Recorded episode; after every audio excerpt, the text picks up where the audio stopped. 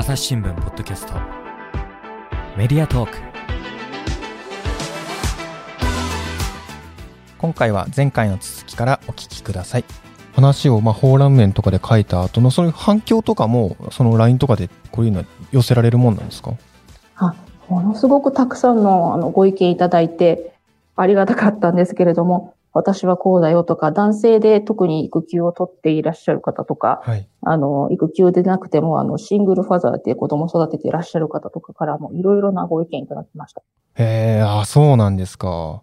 うん、なんかそういう意見もまた次の記事への、なんか、あれになりますね。ヒントになりますね。あ、そうですね。で、いただいたご意見の中で、私が今も、まあ、次の、うん、課題というか、えー、この件について書くときには必ず触れたいなと思っていることが一つあるんです。はい。えー、この積水ハウスのダイバーシティ推進部の木原さんという方もおっしゃっているんですけれども、やはりその育休であったりとか時短勤務を取っているというのは、まあそれを助けてくれる人が必ずいるわけなんですよね。うん、うん、で、私自身もそういった形で先輩たちの育休中に何か、じゃあこうやってくださいということは、まあ、あるといえばあった。なので、そういう制度を使っている人たちだけではなくて、それを使うことで何かこう、私たちには幸せが来てるって思う方もいるよっていうことを忘れてはいけないっていうことなんですね。うんなんですけれども、例えばその育休であったりとか、介護が必要になることがあるかもしれないですよね。そうですね。いろいろな自分が病気になるかもしれないし。うん。うん。で、いろいろな、まあ、そういう、まあ、人生において、何かの配慮が必要な時期っていうのは誰にでも来るんじゃないかな、と思っているんです。うんうん、そういった時に、本当に、まあ、会社に必ずこの時間に来て、えー、残業はすごい午前様までしないといけなくてっていう働き方だと働き続けることはできないですよね。そうですね。誰かが助けてくれるっていうことがやっぱり持続可能性につながってきますね。そうですね。うん、なので、まあ、育休を取るという人たちだけではなくて、これからいろいろな人生のステージにおいて何か配慮が必要になることがあるのであれば、皆さんありますので、あの、みんなが働きやすい、まあ、環境を作るということが、育休の取りやすさであったりとか、子供の育てやすさ、えー、育てやすさっていうことにつながるんじゃないかなと思います。なるほど。なんかぜひその辺の意見も寄せられたら本当にいいですね。そうですね。次はこういった切り口で広げたいなって思っています。うん、なるほど。そしてちょっとま、次の記事をちょっとご紹介したいんですけど、はい、えっ、と、2022年の12月の8日の社会面で、物価高、節約にも限界っていう記事があったんですけれども、これの中でやっぱ寄せられた声だからこそ、この物価高の影響がこう、垣間見えるなっていうふうな表現とかがあったので、ちょっと紹介したいかったんですけれども、はい。えっ、と、この方は、新潟県で喫茶店を営む女性の方が、やっぱ、え、油が値上がりしたと。なので、揚げ物は深めのフライパンに油を1.5センチだけ引き、揚げ焼きにするようになったとか。あとは、スイーツ作りに必要な無塩バターはマーガリンに変えて、えっ、と、シフォンケーキ作ってボリューム感を出すとか。本当なんか、この辺のその、まあ、ディティールですよね、細かさ。これは本当生の声が寄せられたからこそ記事になったなってちょっと思ったんですよね。はい。あ、そうですね。あの、これも私が取材した方なんですけど、はい。もう、目に浮かびますよね、どういう。もう浮かびますね、本当はい。あの、揚げ焼き結構難しいですよ、揚げ焼きって。あの、油も跳ねるし。いや、そうです。揚げ焼きで同じような揚げ物のクオリティ出そうと思ったら結構難しいですよね。かなり難しいですよね。うん、でもそういうふうにせざるを得ないんですということを、まあ、教えてくださって、うん、そういう、まあ、苦労をしていることを、ただ、あの、お客さんには悟られたくないじゃないですか。うん。うん、あの、なんかかさ増ししてるな、みたいに思われたくないですよね。嫌ですよね。うん、すごく努力されてるんだなっていうのを聞いていて思いました。うん、そしてね、また、昔ね、昔、その、昼の定食を値上げしたら、まあちょっとお客さん減っちゃったから、やっぱ価格転嫁はちょっと嫌だよねっていうふうな声だったりとかして、やっぱりこの辺はその物価高っていうちょっとこう、まあ、なんですかね、あの、まあ、ちょっと大きな問題なんですけれども、それをその生活者の目線でこう伝えると、よりこう、なんか解像度が上がるみたいなところありますね。解像度いい言葉ですね。本当にね、そうだなと思います。もう物価高です、物が高いですっていう書き方よりやっぱり解像度高くいきたいですね。うん。確に。かに。いい言葉ですね。解像度。ニュース 4U は解像度解像度が高いです。解像度が高いニュースですね。それからもう一つ。2月の、今年、えー2023年の、えー2月の21日、生活面で、えー石田さんが書いていらっしゃった、不妊治療の保険適用の実際はっていうところなんですけれども、これちょっとご紹介いただけますか？はい。あの、不妊治療が保険適用になったことはご存知でしょうか？そうですね。あの、まあ、はい詳しくはないですけれども、ニュースはええ拝見しました。そうですね。あの、4月1日から保険適用になったんですけれども、何か新しい制度がこう始まるときっていうのは、あの、まあ、移行期で、えーいろいろなトラブルが起きたりすることがあるだろうというのが一番最初の取材のきっかけではありました。うんうんで、あの、不妊治療をされている方々が、まあ、その直前までは、いわゆる助成金と言われる、一回お金で窓口で全額払って、後から30万円だったりとかが返ってくるという制度を使って、皆さん治療をされていたんですけれども、はい。あの、保険適用になることで3割負担に、まあ、なったんですね。うん。ただ、その保険適用される範囲っていうのが、どこまでなのかというのが、あの、本当に現場で、えー治療されている患者さんもそうですし、あの、お医者さん側もトラブルがすごくあったというふうな意見が、えー聞こえてきたんです。えー、適用外の保険と適用される保、あの、えー保険が適用される治療と保険が適用されない治療がなかなか見分けづらいっていう意見が寄せられた。そうあそうなんですねうん。で、できれば安く済ませたいですよねあ、。それそうですね。あの、で、保険が適用されないとなると、実は全額払わないといけなくなってしまうという制度。全額なんですか？はいうんね、例えばですね、はいその保険が適用されて3割であのできる範囲内のことを大体やってたとしますよね。うんだけれども、一箇所保険が適用されない、えー治療を一箇所でもやってるとすると、3割で負担が済んでたはずの保険、あの、治療内容を全部、全額負担しないといけなくなっちゃうんですよ。え、そうなんですか？適用されるところだけしてくれればいいじゃないですかね。し してくれないんですよ。はい。でこれはあの、混合診療っていうふうにちょっと難しいですけれども、まあ、呼ばれるんですけれども、はい。そうなってしまうと困るよっていう方が結構出てきたという記事です。ああ、こういうその混合診療で困ってる人の声なんかもやっぱニュース 4U さんに寄せられたんですか？そうですね。あの、まあ、保険適用、まあ、後に治療されている方っていう、まあ、かなり限られたう、んあの、人たちではあるんですけれども、な何件かいただきました。うーん、なるほど。いや、確かこういうその制度のその、まあ、狭間で困ってる人の実際の声っていうのは寄せていただかないと我々からこう積極的に見つけに行くって難しいですよね。そうですね。うんあの、まあ、例えば患者さんの支援団体で紹介していただくとか、そういうことも、まあ、できることはできるとは思うんですけれども、まあ、今回ニュースフォーユの仕組みを使ってやってみようということで、あの、良かった点もありました。ああ、そうですか。うん。はい。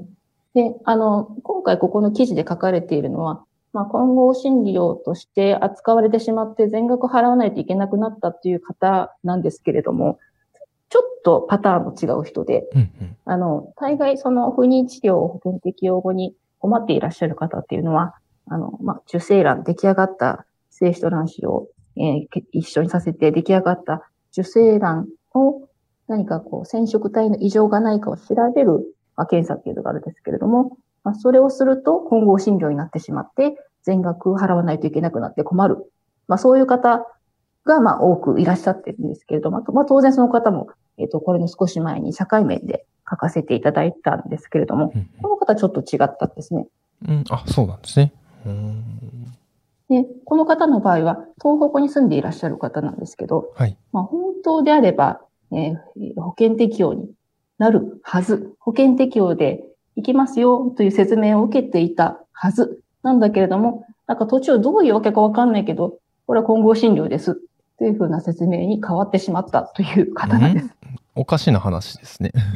なんかおかしいなとうん思いますよね。はい。で、まあ結構この取材はかなり時間をかけた、まあ取材ではあったんですけれども、はい。まあどこかのタイミングでいろいろなパターンが考えられますけど、その保険適用外の何らかの治療をしたかもしれないし、かもしれない。かもしれないです。うんしていないけどそういう説明をしているのかもしれない。たあだ一つわかるのは、はいまあ患者さんが十分説明を受けていないっていうことなんですよね。そうですね。どちらにせよそうですね。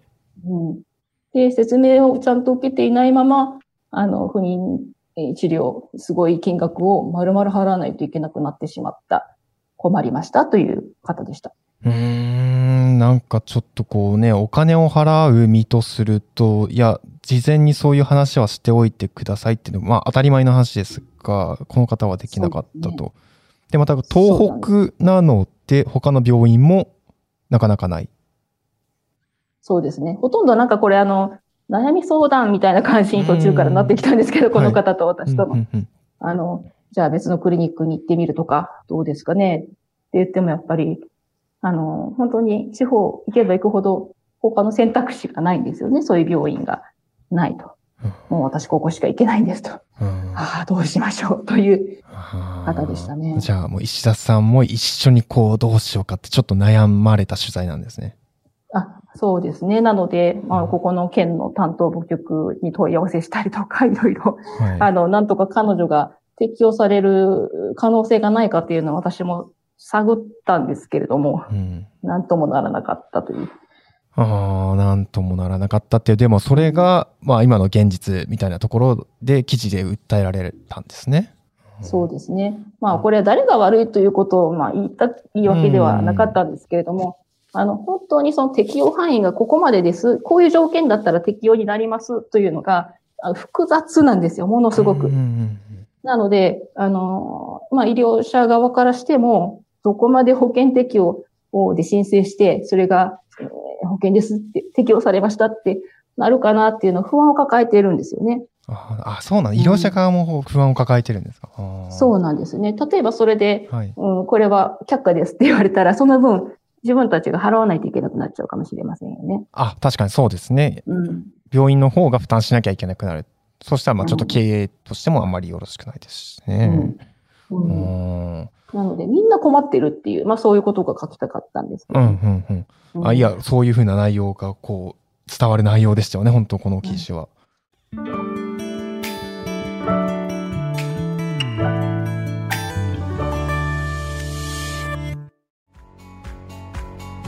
私は朝日新聞歩きき人工音声が伝える速報ニュースのポッドキャストです通勤中でもお料理中でも運動中でも趣味の作業中でも何かしながら最新のニュースをフォローできますあなたの知りたいニュースどこででも朝日新聞歩ききたった数分で今日のニュースをまとめ聞きなんかこう、まあ、読者というか、よ寄せられた声を一緒にこう問題解決記者がしているっていうような感じの、まさに例ですね、この記事だと。ありがとうございます。うんなんかこう記者自身もこうなんか自分の知識というか経験というか、それもなんか試されてるような。あ、そうですね。そうやって言われるの。結局、彼女は保険適用が今回はできてないので、いやいや。うんまあでも次はできるはずですっていうことを、あの、確認してですね、はい行政の担当者に、あの、この人に話をしてくださいねっていうところまで繋いだので、次はできるはずなんですけど、はい。まあできればね、次がなくて今回、あの、移植をして妊娠できたら一番いいんですけどね。そうですね。うん。うんじゃあ今回この取材をするにあたって、やっぱ石田さんも記者としていろいろこう学ばれて勉強して臨んだんですかね、やっぱり。そうですね。うん結構、あの、厚生労働省の資料は、はい隅から隅まで読みましたし、ここの解釈どうなんですかっていうことをうん電話で聞いたりとか、あそれでもやっぱり腑に落ちませんね、みたいな、いろんなことが。ありましたね。本当に難しいですね、これは。ああ、そうなんですね。いや、でもやっぱそこの、まさに生の資料とかに当たって聞くことが難しさを実感するし、その難しさが記事に落とし込まれるっていうことにもなるかもしれないですね。うん。そうですね。うんなるほどな。まあ、本当に双方、双方向性メディアならではの、こう、まあ、いただいた質問者の方と一緒にこう悩んで記事に仕立て上げていくっていう感じですね。うん。またじゃあちょっとそこでそのまあ、これまでそのまあ、ニュース 4U さんが書かれてきた記事の内容をご紹介してきたんですけれども、まあ、実際にこうやっていろいろこうたくさん記事を書かれてきて、双方向性メディアとしてのまあ可能性みたいなところっていうのはちょっとどういうふうなところを感じたのかなってちょっと伺いしたいんですけれども、どうでしょうか？ああ、そうですね。あのーやっぱり私たちが、これは問題だって、こう、決めつけて書く記事と、皆さんから寄せていただいたご意見から発生する記事っていうのは、もう全然、あの、違うなと。あ、そっちだったかっていう、問題そっちだったかっていうことがあったりとかしますし、あの、あと、うん敷居が少し低く感じてくださってるのかもしれないですね。LINE っていうことで。あの、なんかおしゃべりするみたいにいろいろなことをこう投稿してきてくださったりとかいたしますと、あ、はい。あの、いや、これ本当にいい仕組みだったなと思ったりもします。あ、確かに LINE だと、そう、もう寄せられる、情報寄せてくれる人が簡単に寄せてくれる感じになりますもんね。そうですね。うん。で、あの、じゃあ取材しますっていうことで、こっちから連絡すると、え、本当に来ると思わなかったって 言っていただいたりとかするんですけど、あの、で、お話ししていくと、もう、あ、そっか、そこだったか問題、そっちにもあったかっていうことがあったりとかですね。さっきの、あの、保育園の話もそうですけど、思いがけない方からご意見いただいたりとか、あ、の、なかなかたどり着けなかったと思い思います。私一人の力では。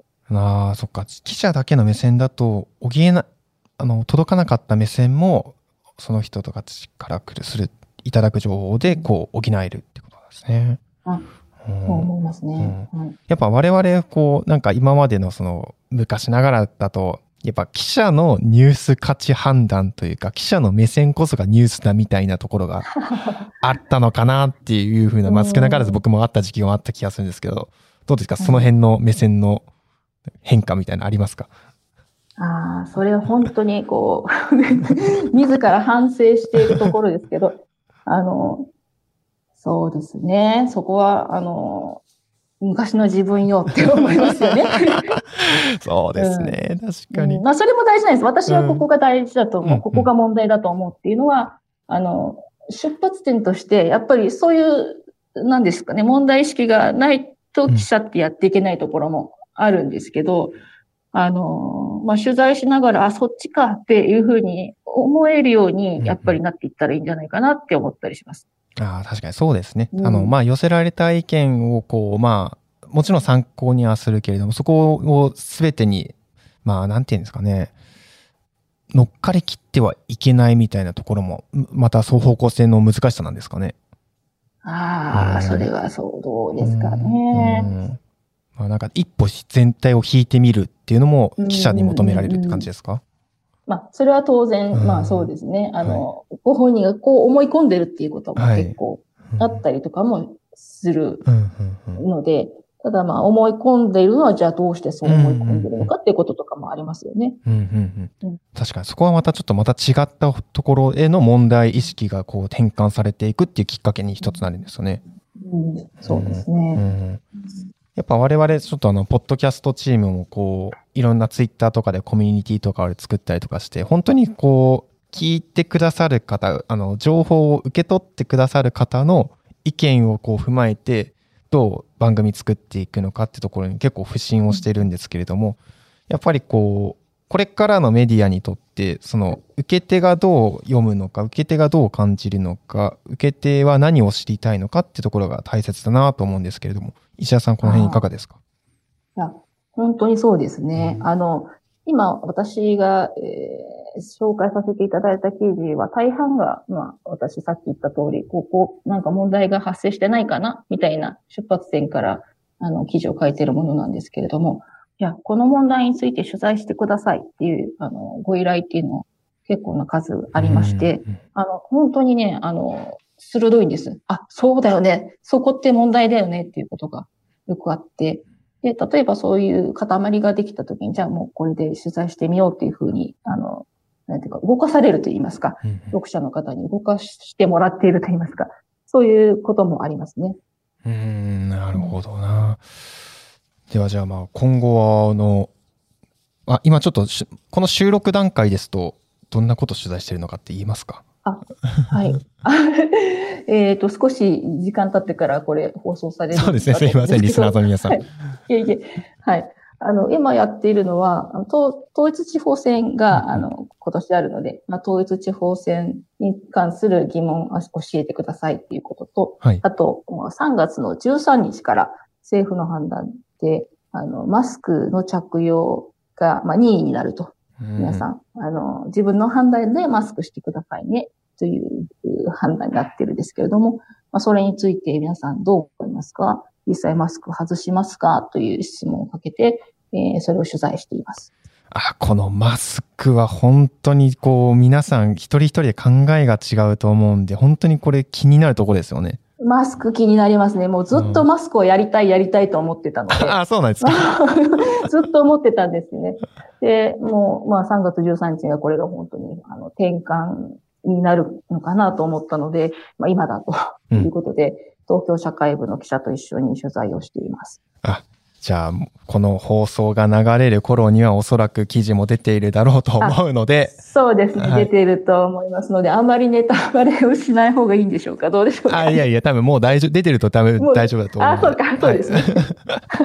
でもやっぱりあの、マスク外さないですって方が多いですね。あ、そうなんですか。うん。う。ん。あの、まあそうかなと思いながらも質問しましたけど、いろいろなまず事情がある方、あの、医療関係者の方とか、うんまあ学校、えー接客業の方、はい。持病がある方う、んえーなどなどうんが、まあ、おまあ、外せないと、これは、うんもう条件的に外せない。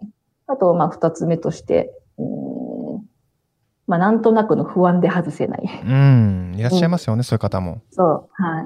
まあ、そんな3月13日から急に、その、ウイルスが弱くなるわけでもないですよねって。うん。うん。まあ、それもそうですよね。ということで、外せない。うんあとは、うん、3年間皆さんずっとマスクしてきたので、今更外せって言われても、ちょっとなんか恥ずかしいしねっていう方もいらっしゃってるんですあよね。確かに、初めましての人と、もうマスクの顔でしか会ってない人とかも、もういらっしゃいますもんね。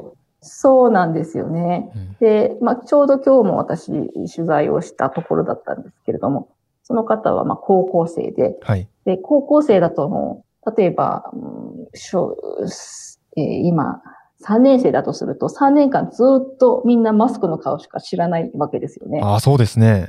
うん。それでいきなり外せって言われても、辛くないのかな？みたいな想像はしてたんですけど、実際聞いてみると、いろいろなやっぱり反応があって、うん。まあ、彼女はは外したいと。うん。できれば外したい。なぜかというと、友達の笑った顔を見れていない。ああ、何その素敵な話は。素敵で悲しい理由ですね。素敵で悲しいんですよ。もう涙が出てきます。うん。何か話をしていても、相手の表情がわからないので、本当にコミュニケーションに慎重にならざるを得ない3年間だったと。に。ああ、すっごあい切実な話がこう届いたんですね。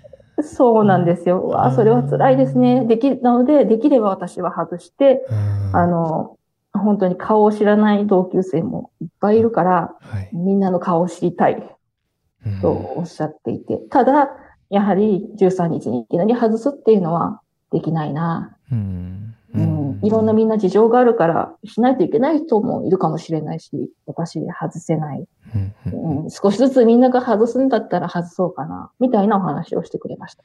なるほど。こう、今伺った話だけでも、まあ学生の方から医療関係者の方から、もう接客業から本当にいろんな人の声が届いて、その声を本当にもう丁寧に深掘りしていくっていうのが、やっぱニュースフォーユーの良さってとこですね。